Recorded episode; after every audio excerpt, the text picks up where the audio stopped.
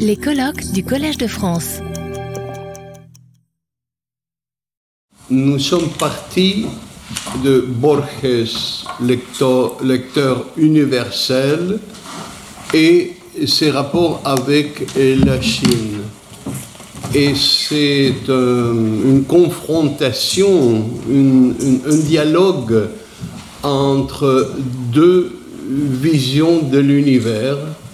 Euh, l'une qui part de la bibliothèque envers le monde, l'autre qui part du monde vers les bibliothèques. Euh, qu'est-ce qui vous a frappé le plus aujourd'hui, Anne, vous qui avez cette connaissance extraordinaire de justement des méthodes de la pensée chinoise?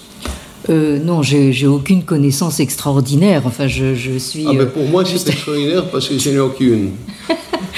euh, non, enfin moi, moi, je dois dire que je, je, je suis vraiment très très contente qu'on ait euh, eu cette, cette idée d'organiser de, ce, ce, colloque parce que euh, je je m'attendais pas euh, à avoir des approches toutes aussi différentes. Je veux dire, sans se concerter, Hein, les, tous les euh, intervenants aujourd'hui, euh, huit euh, au total, ont vraiment abordé la question de, de, de, façon très très différente, tout en se recoupant à, de, à, de, nombreux endroits. Alors évidemment, le, le, le, le papillon, il nous a suivi toute la journée, le papillon. mais, mais même là, en fait, le, papillon, bon, enfin euh, là aussi euh, vu et, et, euh, interprété de, façon, de façon très, différente. alors, Disons que moi j'ai été quand même assez frappée par, par l'affirmation assez iconoclaste de, de Enrique Larreta que Borges au fond n'est pas un écrivain argentin. Euh, euh, effectivement, enfin, on a, véritable. Je, crois qu'il nous a montré de, façon assez, assez convaincante euh, que justement les circonstances dans lesquelles Borges a, comment dire, a vu émerger dans son, dans son imaginaire donc la Chine euh, c'est-à-dire donc euh, sur, fond de, Première Guerre mondiale, euh, sur fond de crise de la conscience européenne, etc. Il, a, il, a, vu émerger justement cette, Chine en comment dire en l'abordant avec justement en fait des euh, un, fond philosophique qu'il a, qu'il a euh, acquis véritablement en Europe euh, et non pas du tout en Amérique latine.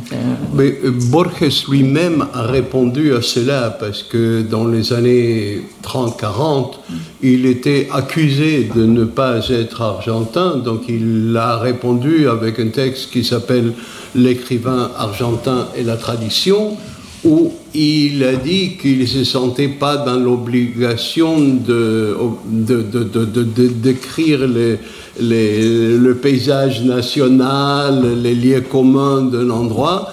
Et il, bon, il, il, a cette phrase extraordinaire que le, le, professeur Hiking a, a citée sur la preuve que le Coran est un livre arabe, c'est qu'il n'y a pas de chameau.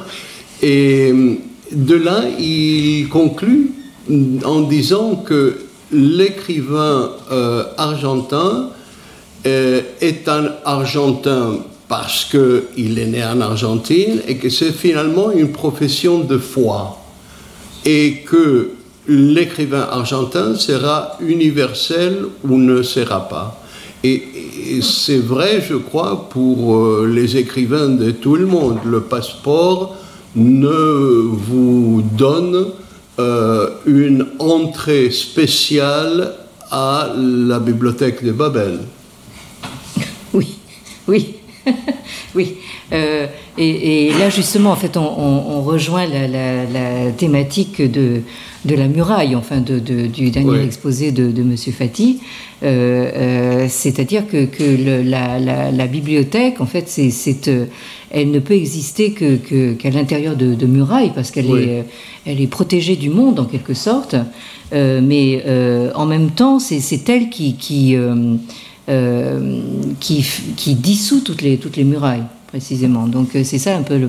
Je ne sais pas si je vous ai bien compris, hein, parce que votre exposé était très, euh, comment dire, euh, abstrait. Hein, c'est bon. Mais, surtout à propos de ça, Borges signale que historiquement, l'empereur qui construit la muraille fait détruire, détruire, tous les livres avant lui et il donne certaines théories de pourquoi ça se fait, mais il dit que ceux qui sont, euh, euh, qui, sont trouvés à, garder des livres sont euh, condamnés à construire la muraille comme une preuve d'une tâche aussi inutile que celle de construire une bibliothèque. La muraille est en quelque sorte le, le symbole de euh, de la bibliothèque qui est détruite, la bibliothèque qui est détruite est le symbole de la muraille. Mhm. Oui, oui, c'est ça, oui. Je crois que euh, c'est à peu près Pour que signaler à ce propos, parce qu'il aimait beaucoup citer euh, Bernard Shaw, une citation de, de Caesar and Cleopatra, où... Anthony Cleopatra. C'est la pièce de, de. Ah, de Shaw, ah oui, d'accord. Euh, et, donc, euh, euh, où il dit que heureusement la bibliothèque d'Alexandrie a brûlé, parce que sinon nous serons comblés de ce poids de l'histoire encore plus. Mhm. Et Borges a prouvé de, ce sentiment. Mhm, oui. oui, donc, oui, enfin justifier le, effectivement la destruction des, des, livres, c'est un peu dur pour nous, mais, mais, euh, euh, mais, mais, au fond, c'est un, c'est un peu. là, je, je, regarde en direction de Nicolas Idier, qui, qui, qui, a beaucoup travaillé sur, sur les, les la, la, pensée de, de, de Pierre Rickmans, alias Simon Less, qui justement expliquait que, que les que les, les, les, Chinois entretiennent euh, avec leur passé un, rapport assez, assez, particulier dans la mesure où euh, ce n'est pas un, rapport qui est fondé sur la, matérialité. C'est-à-dire que, que, euh, vous avez assez peu de, monuments architecturaux en Chine parce que les, tous les, tous les euh, comment dire, les bâtiments, les temples, etc., sont, sont, sont construits dans des matériaux euh, périssables, du, du, bois, etc. Et que donc, en fait, euh, les, les Chinois attachent peu d'importance, justement, en fait, à, comment dire, à cette matérialité, contrairement à ce qu'on voit ailleurs, enfin, partout ailleurs, d'ailleurs, en, en, Égypte, enfin, dans la, la, Rome antique, etc. Et, et, que donc, le, le le, passé euh, euh, vit dans, euh, dans la, dans, dans, au fond dans la mémoire chinoise. C'est ça.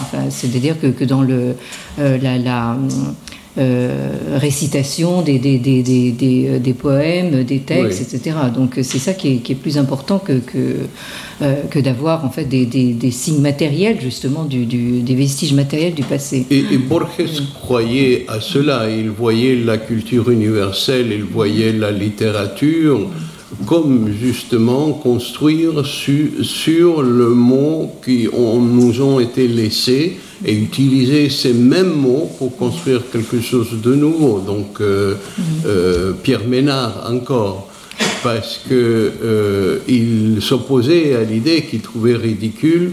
Il trouvait ça surtout dans le contexte de la littérature française, les batailles des écoles, les, les, grands noms qui faisaient des, des de conciliabules, des, les académies des lettres, tout ça, ça l'intéressait pas du tout, parce qu'il voyait ça comme quelque chose qui disparaît, tandis que notre tâche en tant que lecteur et en tant qu'écrivain, c'est de construire sur les mots qui nous ont été légués.